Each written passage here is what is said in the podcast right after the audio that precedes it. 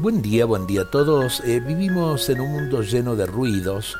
Cuando el silencio se hace presente en nuestras vidas, eh, bueno, buscamos a lo mejor en el celular eh, música, buscamos a lo mejor aturrirnos de distintos modos.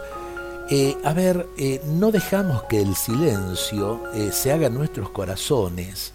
No dejamos hablar a Dios en nuestros corazones, ni eh, tampoco nos encontramos a nosotros mismos. Es necesario y es saludable el silencio. El silencio de cada mañana mientras vamos al trabajo, mientras eh, a lo mejor eh, estamos pensando qué vamos a hacer en este día. Por eso San Anselmo nuevamente nos invita con estas palabras que le dan sentido al día de hoy.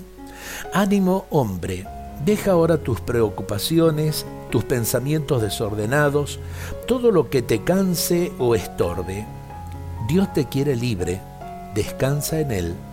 Entra en lo más profundo de tu espíritu. Permite la entrada solo a Dios y aprovecha lo que te ayude a buscarlo. Cierra las puertas y búscalo. Luego, desde lo más hondo del corazón, dile al Señor, busco tu rostro, Señor. Sí, es necesario el silencio para hablar con Dios, para dejar también que nuestra conciencia nos hable, para poder hablar también con nuestro prójimo, con nuestros hermanos.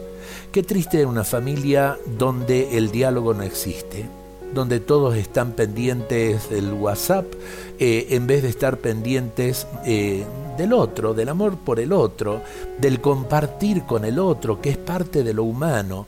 Puede faltar el WhatsApp, pero que no falte el diálogo entre nosotros. Triste es cuando los padres y los hijos solo pueden comunicarse a través de un celular.